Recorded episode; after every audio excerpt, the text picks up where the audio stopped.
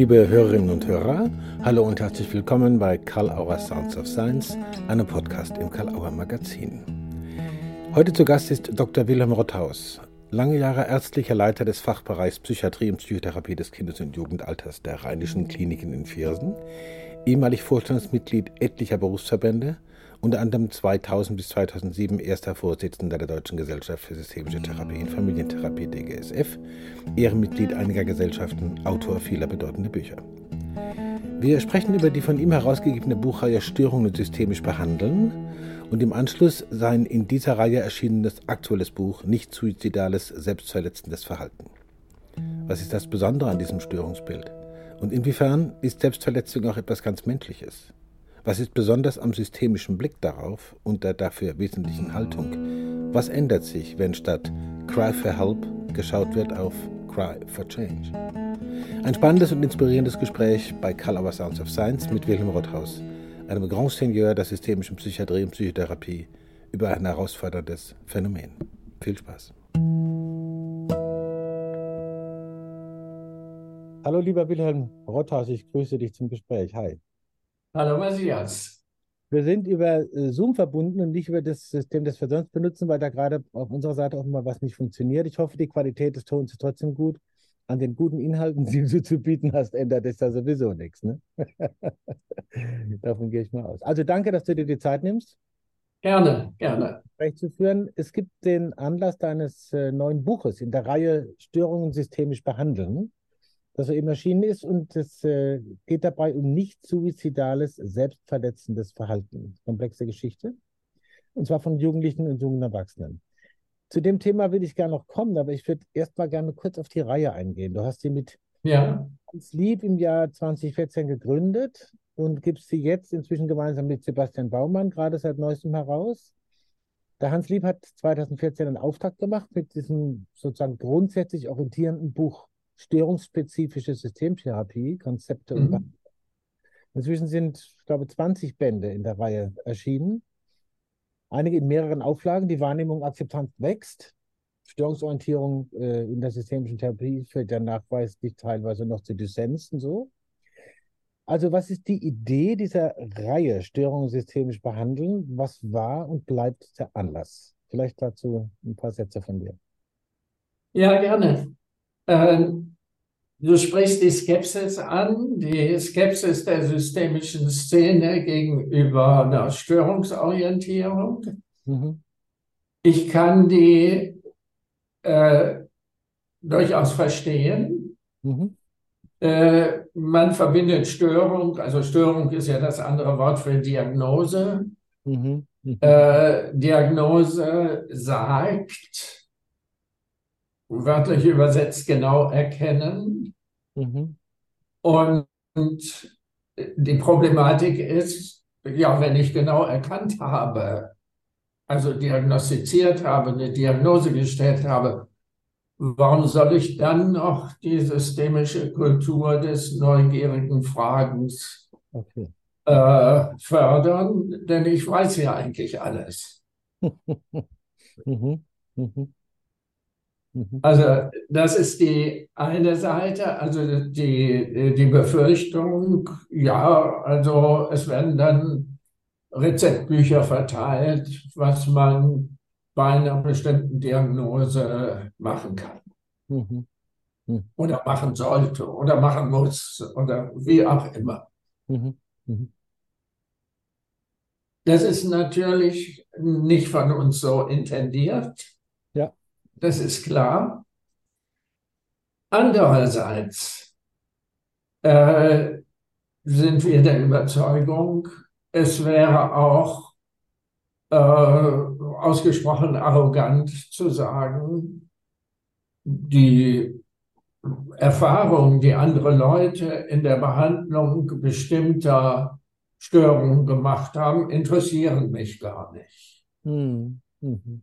Und ich verstehe diese Bücher der Reihe so, äh, dass sie ein Verständnis für diesen, meistens sind es ja komplexe von Störungen, beispielsweise von Angststörungen und so weiter, mhm.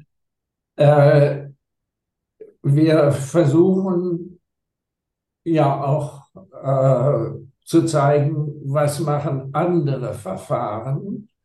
Also wie verstehen die das Problem und was leiten sie für äh, Handlungsschritte darauf ab? Und äh, wir fragen, was, wie versteht die systemische Szene dieses Problem mhm. und welche Handlungsschritte bieten sich an als Repertoire, mhm. Aus dem man dann im einzelnen Fall was geeignetes wählen kann. Okay. Ja. Ja, also und immer ein, ein, ein, Konzept in dem, wenn auch in deinem Buch auf das wir gleich noch kommen, dass man die anderen Verfahren auch wirklich anschaut und äh, referiert, betrachtet, wertschätzend und von dort her das Portfolio äh, bildet oder, oder den Frame bildet, in dem das Systemische sich dann zeigt und ergänzt, unterscheidet, was auch immer, oder? Mhm. Genau, ich finde es auch ganz wichtig, äh, zu schauen, was andere Verfahren machen. Mhm. Äh, die haben ja auch einen großen Pool an Erfahrungen und es wäre grob fahrlässig und ja eigentlich verantwortungslos, hm. das nicht zur Kenntnis zu nehmen und so zu tun, als könnten wir jeden Tag wieder neu das Rad erfinden. Mhm. Mhm. Das ist ja Unfug. Also wir hatten es unlängst mal, wir, wir führen demnächst auch noch mal ein Gespräch äh, mit allen Beteiligten, also mit dem Hans und auch mit dem Sebastian Baumann. Äh, nur ganz kurz dazu, du hattest mal die Idee geäußert, eigentlich ist die Reihe ein riesengroßes Lehrbuch mit großen Kapiteln. ja, genau. Ja. Also so in, in meiner Fantasie, in meiner Vision sehe ich das als ein Lehrbuch, was sich äh, Stück für Stück, Band vor Band mhm. äh, zusammensetzt und wo ein großes Repertoire an Sichtweisen und Verstehensweisen aufgespannt werden für die unterschiedlichen Problematiken, die präsentiert werden. Hm. Okay. Gehen wir mal kurz auf das Thema ein von dem, was du äh, jetzt publiziert hast, nämlich nicht suizidales, selbstverletzendes Verhalten. Ja. Man denkt ja, okay, ich habe jetzt hier drei Wörter gelesen, dann ist eigentlich alles klar trotzdem ein Fragepaket. Äh, was ist denn jetzt das nicht suizidale, selbstverletzende Verhalten? Äh, woran erkennt man es? Wo kommt es vor? Welche Formen kann man unterscheiden? Und vielleicht am wichtigsten, die packe ich jetzt auch noch rein, die Frage, welche Erklärungen gibt es dafür? Du kannst die Fragen gerne aufspalten. okay, ja. Mhm. Gut. Äh, nicht suizidales, selbstverletzendes Verhalten. Das heißt, jemand verletzt sich nicht in der Absicht, sich umzubringen, hm. sondern aus anderen Motiven. Mhm. Er verletzt sich durch Ritzen, durch Schneiden, durch äh, Ausdrücken von Zigaretten, also Selbstverbrennungswunden. Mhm durch äh, heiße Bügeleisen mhm. äh, und so weiter, durch Quetschen, mhm. durch äh, die Verhinderung von der Heilung von Wunden. Ah, okay. Mhm. Und äh, das fügt er sich an den verschiedenen Stellen seines Körpers zu. Der Rechtshänder meist zunächst am linken Arm, Später, also kann das an den Beinen und äh, am Geschlechtsteil und so weiter mhm. in extremen Fällen sein. Mhm. Mhm. Und es handelt sich um ein sozial nicht akzeptiertes Verhalten. Okay. Also dadurch werden ausgegrenzt äh, Piercings und all diese Dinge, mhm. äh, kleine Dinge unter die Haut einführen und so weiter, mhm. äh, die aber sozial akzeptiert sind. Mhm. Mhm. Das heißt, da gibt es sozusagen einen Unterschied, wie, wie trennscharf der, ist, der zu ziehen ist, weiß ich gerade nicht so genau, zwischen dem, Also die soziale Akzeptanz scheint eine Rolle zu spielen. Ob ja. es ist ein selbstverletzendes Verhalten äh, oder es ist ein Schmuck oder was auch immer. Genau, wie Tattoos, mhm. Mhm. die ja derzeit ganz groß in Mode sind, mhm. Äh, die im Grunde genommen so gehandhabt werden wie ja, dekorative mhm. Mhm. Dinge, die ich mir zufüge, die ich, wo ich äh, ja signalisiere, ich gehöre zu einer bestimmten Gruppe, mhm. äh, die das anerkennt und schätzt, mhm. wo ich mich auch möglicherweise abgrenze als Jugendliche von meinen Altvorderen. Mhm. mhm. Das ist ja heutzutage mit langen Haaren nicht mehr zu machen. Ja, genau, das gelingt mir nicht mehr. genau. Also, da, ich will da noch mal ein bisschen weiter bohren. Also, du hast es jetzt schon angedeutet. Äh, selbstverletzendes Verhalten, könnte man ja sagen, ist auch was, das tritt irgendwie in allen möglichen Kulturformen auf. Du thematisierst das im Buch auch. Ja. Ritualisiert und so. Also, irgendwie ist es auch was ganz Menschliches, oder wie? Und zweite Frage, das, angeklebt. Ja, nee, genau. Das ist wirklich sehr eindrucksvoll äh, wenn man in die verschiedenen Kulturen kommt und in die verschiedenen Zeiten. Es hat offensichtlich zu allen Zeiten seit Menschengedenken selbstverletzendes Verhalten gegeben. Mhm. Beispielsweise in Höhlenmalereien oh. hat man äh, sich gefragt, warum, also die 20.000 Jahre alt sind, warum gibt es da an einzelnen Händen keine Fingerkuppen? Mhm. Und inzwischen glaubt man, dass das zurückgeht auf rituelle Selbstverletzungen, die wir heute zum Beispiel in dieser Form äh, noch in Neuguinea finden, okay. wo es üblich ist, eine tiefe Trauer äh, zum Ausdruck zu bringen, dadurch, dass ich mir eine Fingerkuppe äh, abtrenne. Mhm. Also das äh, beim Tod meines Mannes äh, ist es der rechte Zeigefinger, die Kuppe des rechten Zeigefingers, also das Endglied. Mhm. Ja, ja, ja. Mhm. Oder beim äh, Tod eines, äh, ja, ich weiß nicht, ob die da Stammeshäuptlinge eines äh, mhm. Stammesherrschers. Mhm. Äh, es ist ein, eine Beileidsbekundung, indem man den Verwandten eine Fingerkuppe zuschickt. Hm, interessant. Mhm. Mhm. Aber das ist jetzt sozusagen, du, du, du, hast ja da auch, auch einiges dazu geschrieben und jetzt ist die Frage, also es ist irgendwie was Menschliches im Sinne von, kommt in menschlichen Kulturen als ritualisiertes, sozial akzeptiertes Verhalten vor. Ja. Und wann wird es denn dann zu einem Phänomen, wo man sagen würde, das hat jetzt einen Störungscharakter? Das ist sicher nicht einfach zu beantworten, aber die Frage liegt ja auf der Hand. Gut, also es ist dann ein Störungscharakter, äh, wenn eine Person sagt, äh, ich sehe mich nicht in der Lage, das zu stoppen.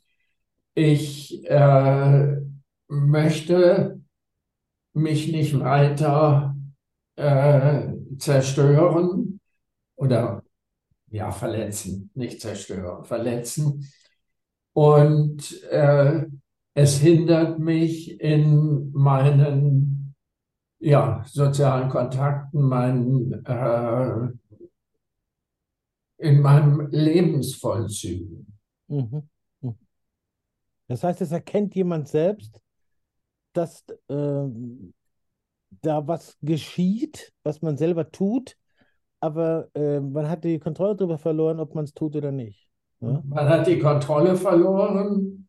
Manche sagen auch, ich will das und ich brauche das. Okay. Mhm.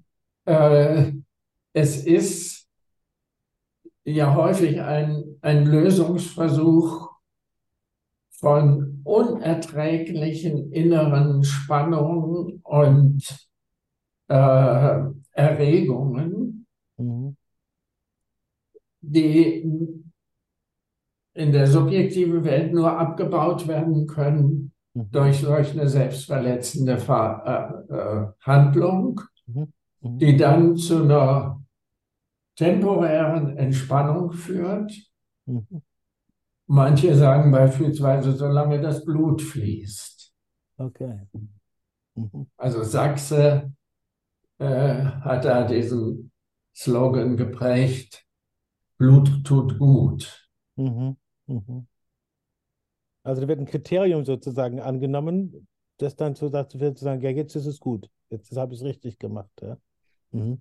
Okay. ja, zumindest ist es so lange. Und wenn diese kurze Zeit vorbei ist, dann tritt natürlich äh, wieder Scham und ja, Entsetzen über, die, über das eigene Verhalten und so weiter auf. Und möglicherweise baut sich jetzt der neue Kreislauf wieder auf. Okay, das wird quasi auch wahrgenommen, dass das was Wiederkehrendes ist. Ja, ja. Okay. Manche, mhm. also es, es wird nicht nur als belastend erlebt, manche leben, also Resch hat zum Beispiel ein Büchlein geschrieben, Selbstverletzung als Selbstfürsorge. Okay. Also das heißt, ich verletze mich selbst und tue mir insofern was Gutes, als ich jetzt Aufmerksamkeit finde. Ich muss gegebenenfalls, wenn ich tief geschnitten habe, versorgt werden. Mhm. Äh, jetzt ein bisschen platt ausgedrückt, gepempert werden. Mhm. Also ich tue mir da auch was Gutes. Mhm. mhm. Und möglicherweise ich tue mir was Gutes, indem ich sehr viel auslöse. Das ist eine Handlung, die ungeheuerlich stark in der Umgebung was auslässt. Ich würde gut, ja, sorry, will ich nicht unterbrechen. Mhm. Ich gehe noch mal auf den Sinn von diesen Büchern ein, beispielsweise bei selbstverletzendem Verhalten. Darum habe ich auch noch eine ganze Reihe von selbstverletzendem Verhalten in den verschiedensten Kulturen zitiert, ohne da ein äh, Kuriositätenkabinett aufmachen zu wollen. Mhm. Aber ich glaube, es ist wichtig, dass diejenigen, die damit in Berührung kommen, mhm sich vorher damit auseinandersetzen, eben mit dieser Tatsache, dass Selbstverletzungen etwas ist bei der existenziellen, Auseinanders existenziellen Auseinandersetzung mit unserem Leben aus dieser Welt. Mhm. Und äh, dass bei den, auch den Profis, aber eben auch bei den Angehörigen, sowas wie ein Verständnis wächst. Mhm. Mhm. Die normale Reaktion ist Entsetzen, Ärger, mhm. mhm. Wut. Ich kenne das von unseren Stationen. Jetzt müssen wir mit der wieder zum, in die Chirurgie fahren. Mhm. Ja, Mhm. Das löst viel Wut und Aggression und so weiter aus. Mhm. Und häufig dann in, den äh, chirurgischen Ambulanzen setzt sich das fort. Dieses Erschrecken, wie kann man sowas tun? Wie ist sowas möglich? Bist du völlig bekloppt? Mhm, mh. äh, und diese Jugendlichen, jungen Erwachsenen suchen, aber auf der anderen Seite Verständnis und Akzeptanz. Mhm. Und deswegen finde ich so wichtig, dass man sich auch mit dieser speziellen Problematik auseinandersetzt, mhm. bevor man mit den Menschen arbeitet, so dass man wirklich akzeptierend und verstehend auf die zugehen kann. Mhm. Ich glaube, ich verstehe. Das ist so sozusagen etwas, man rechnet mit der Ablehnung, mit der Irritation, aber man muss auch den, ich nenne es mal in meinen Worten, normalmenschlichen Aspekt da drin, das gibt es. Ja, sozusagen. Ja. ja.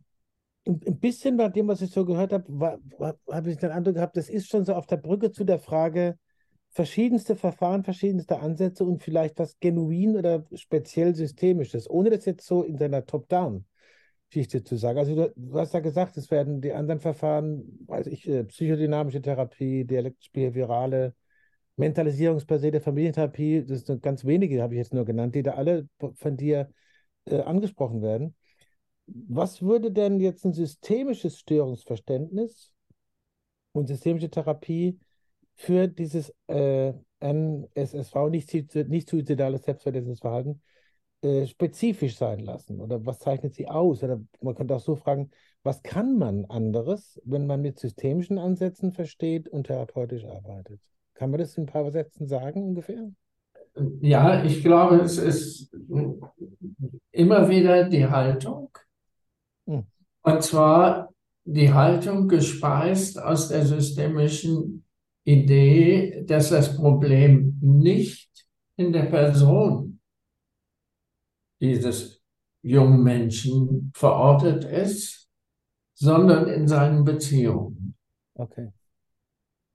Anders ausgedrückt, äh, dieses selbstverletzende Verhalten ist eine Gemeinschaftsleistung des relevanten Systems. Mhm. Das ist der systemische Blick. Mhm. Mhm. Das passt Und, dazu, was du vorhin gesagt hast, dass das unheimlich viel auslöst, ne? Ja. Ja. Mhm. ja. Mhm. Und andererseits äh, zeigt, also die Forschung in, für mich auch, als ich das jetzt so alles gesammelt habe, was so in der Welt darüber geschrieben wird, mhm. äh, überraschenderweise, dass nicht die Peers, man könnte ja denken, ja, so mit 16, 17, 18 mhm. äh, sind eigentlich die Peers die wichtigen Bezugspersonen. Mhm. Aber wenn ich wirklich große Probleme habe, dann sind es die familiären relevanten Bezugspersonen, mhm. die die wichtigsten sind. Mhm. Und das ist dann, also ich habe es äh, formuliert. Es wird ja häufig gesagt, dieses auch das selbstverletzende Verhalten ist ein Cry for Help. Mhm. Äh, ich äh, sehe das nicht so. Jugendliche wollen auch nicht geholfen werden. Mhm. Ja, sondern es ist ein Cry for Change in meiner Umgebung muss sich was ändern. Okay.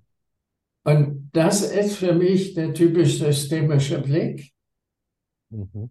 Äh, ich habe versucht, mit meinem Verhalten die für mich notwendigen Änderungen in meinem Umfeld zu erreichen und bin bisher gescheitert. Mhm und musste immer stärkeren Mitteln begreifen, um Gehör zu finden. Das finde ich jetzt einen sehr interessanten Unterschied, den, den Switch von Cry for Help to Cry for Change. Also ich verstehe das jetzt gerade so, wenn ich das nochmal nachfragen darf. Äh, wenn man auf, auf, auf, die, auf die Lesart Cry for Help eingeht und der folgt, könnte man im Grunde genommen sogar zu einer Verstärkung beitragen, weil der Jugendliche oder das junge Erwachsene sagen würde, you didn't understand. It's not a crime. Ja. Okay. Ganz, ganz genau. Mhm. Das glaube ich. Mhm. Äh, dass die sagen, du hast keine Ahnung. Mhm. mhm. Mhm. Es muss sich in meiner Umwelt was ändern. Und ich habe das versucht und bin daran gescheitert und fühle mich hilflos. Und diese Hilflosigkeit äh, steigert wieder diese Erregung. Ich komme auf so ein riesen Erregungspotenzial. Mhm. Und man könnte sagen, das Letzte, was ich kontrollieren kann, das ist mein Körper. Ah. Mhm. Das ist natürlich eine ganz, sozusagen, du sprichst von Haltung und Blick, ne? Also das ja. ist, du würdest also dafür plädieren zu sagen, auch wenn man mit verschiedensten therapeutischen Verfahren arbeitet, die ihre Berechtigung haben, ihre Kompetenz, ihre Erfahrung, ist besonders wichtig, mit in welchem Frame oder in welchem Blick gehe ich da dran, dass ich damit auch wirklich die, Wirkungs die, die Wirkungspotenziale äh, abrufen kann. Ja. Ich im ja. Grunde vom falschen Auftrag ausgehe. Kann man auch sagen, vom Auftrag, den man sieht, oder ist das das falsche Wort? Könntest du sagen, ja. Mhm.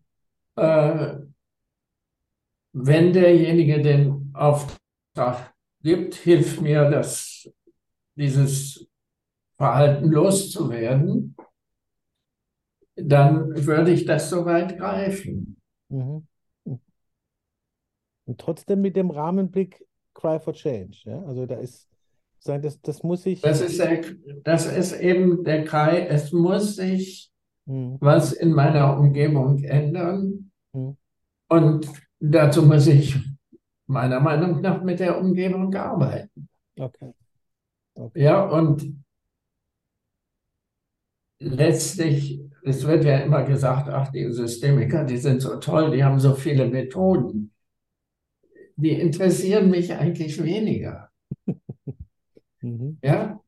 Mhm. Es geht um diese Haltung und dieses Verständnis. Mhm. Das ist für mich grundlegend. Und ja, ob ich dann mit Externalisierung arbeite oder mit einer Aufstellung oder mhm. Hm. Das ist im Einzelfall schon gut oder eben, dass ich mit der Gang zur Familie, äh, das finde ich sehr toll, eben Mentalisierung übe. Mhm. Mhm. Also ein Hintergrund ist sicher, wie in Anlehnung an Klimnen, mhm. dass in der Familie Gefühls- Äußerungen nicht validiert wurden, also nicht akzeptiert wurden, sondern sagte, ach, du immer mit. Ja, und dass die Jugendlichen immer weniger äh, das Gefühl hatten, ich kann das, was mich beschäftigt hat, was wichtig für mich ist, die, gar nicht äußern. Das hört keiner. Mhm.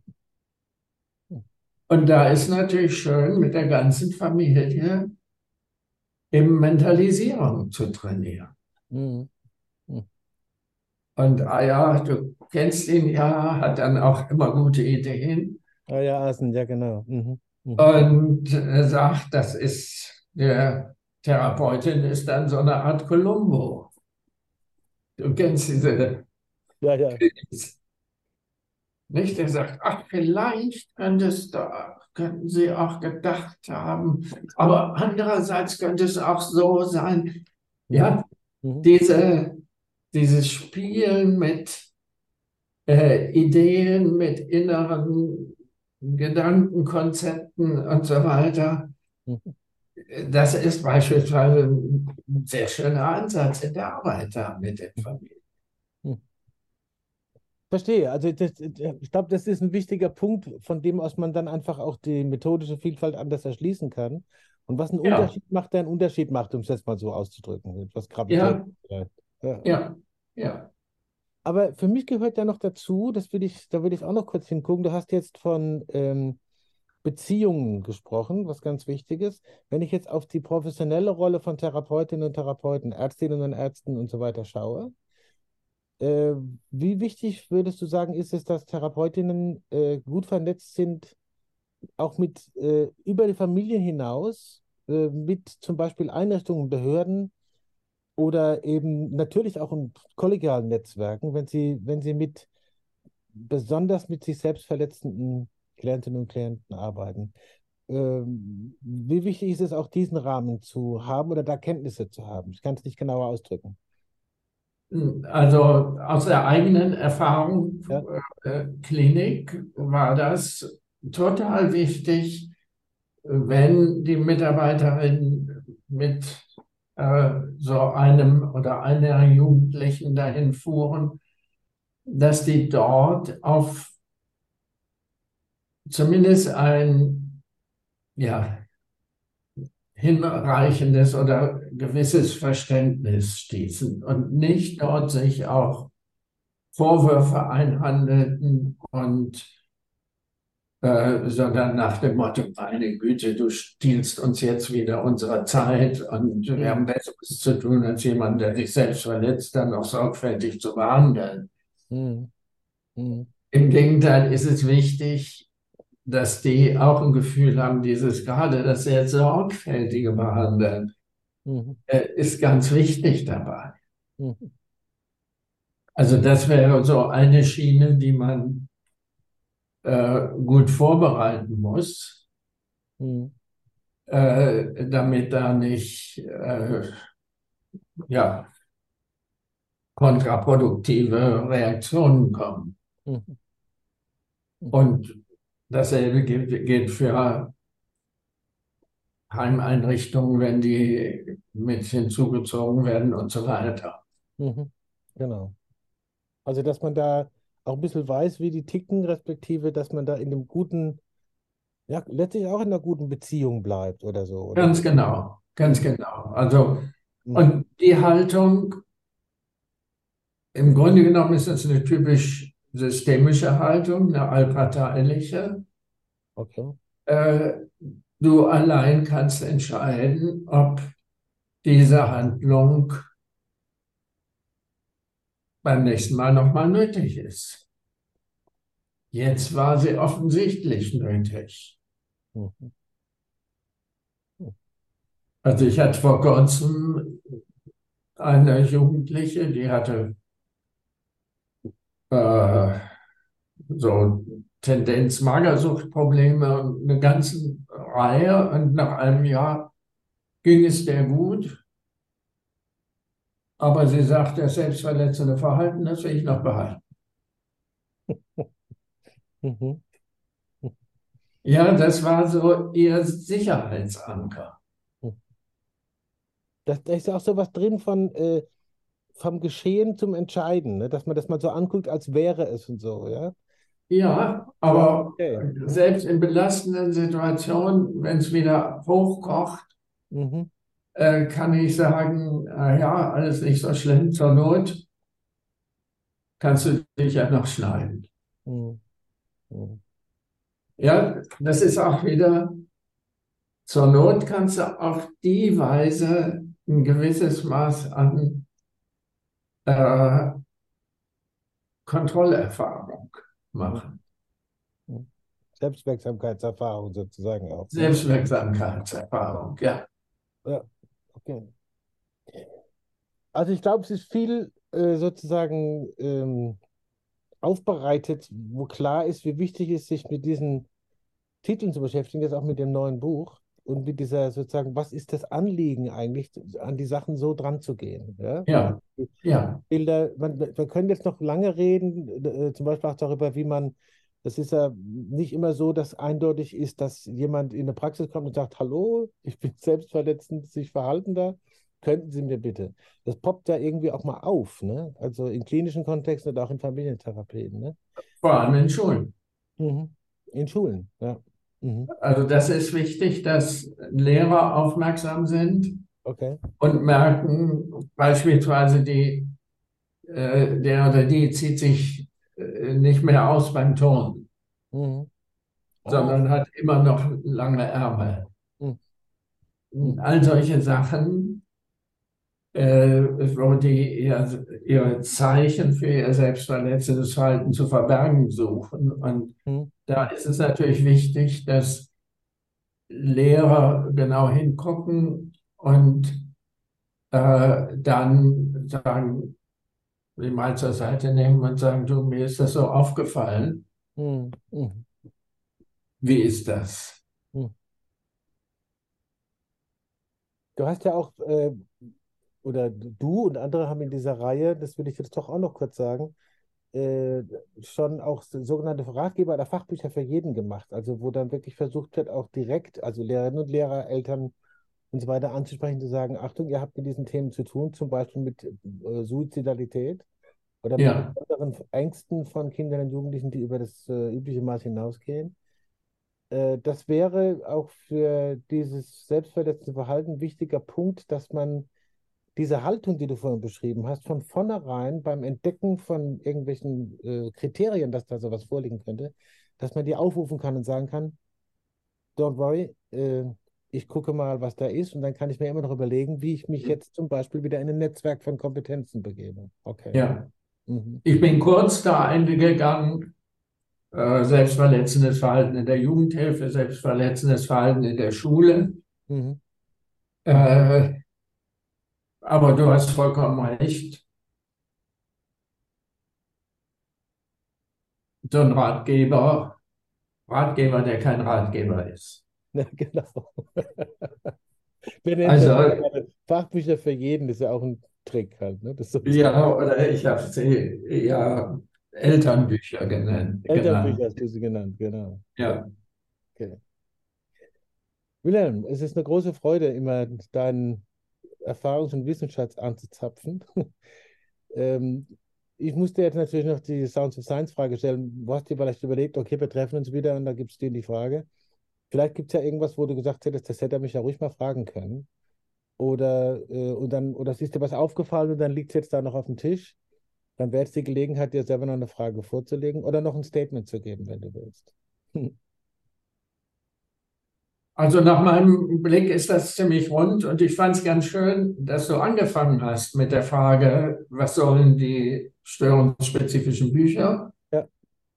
Und äh, ich hoffe, es ist ein bisschen deutlich geworden an diesem Beispiel, was eigentlich der Sinn dieser Bücher ist. Mhm. Mhm. Also, dass sie überhaupt kein Kochbuch sein wollen, ja. äh, sondern dass es geht um Verständnis und äh, die daraus resultierende Haltung, einmal akzeptierende Haltung einer sol solchen Verhaltens als eine Lösung. Mhm. Das hatten wir noch nicht angesprochen. Das ja. ist immer ein guter Ansatz zu denken, für welches Problem ist dieses selbstverletzende Verhalten eigentlich eine Lösung? Ja. Mhm. Ja, aber dass es da mehr um eben Verständnis und eine daraus resultierende Haltung geht, als dass ich da äh, eine Methodenvielfalt ausspucke. Mhm. Das kann dann jeder, je nach Situation, jeder, der das gelernt hat, kommt das nach Situation und auch nach eigener Kreativität entwickeln. Hm. Ich bin dir sehr dankbar. Ich freue mich, dass wir uns bald wiedersehen zu einem nächsten Gespräch, wo es auch nochmal wieder um die Reihe gehen wird mit Sebastian Baumann und Hans Lieb zusammen. Okay. Ich freue mich, dass das Buch jetzt in der Welt ist und das nächste Kapitel des großen Lehrbuchs zu den anderen dazukommt. Ja. Und bis bald. Und ich danke dir für die Einladung. Wilhelm Rotthaus bei Karl Auer Sounds of Science. Vielen Dank. Karl Auer Sounds of Science gibt es überall, wo es Podcasts gibt. Hinterlasst uns jetzt eine 5-Sterne-Bewertung oder schreibt eine Rezension. Wir freuen uns über das Feedback und natürlich gibt es Karl Auer Sounds of Science im Karl Auer Magazin bei karl-auer.de. Wir möchten wie immer hinweisen auf die weiteren Podcasts im Karl-Auer Magazin, zum Beispiel die Autobahn-Universität, Heidelberger Systemische Interviews oder Formen Reloaded mit Fritz B. Simon. Alles auf www.karl-auer.de. Besuchen Sie gerne die gesamte Website, stöbern im Programm mit den aktuellen Neuerscheinungen und dem Magazin. Danke für die Aufmerksamkeit. Bis zum nächsten Mal bei Karl Auer Sounds of Science.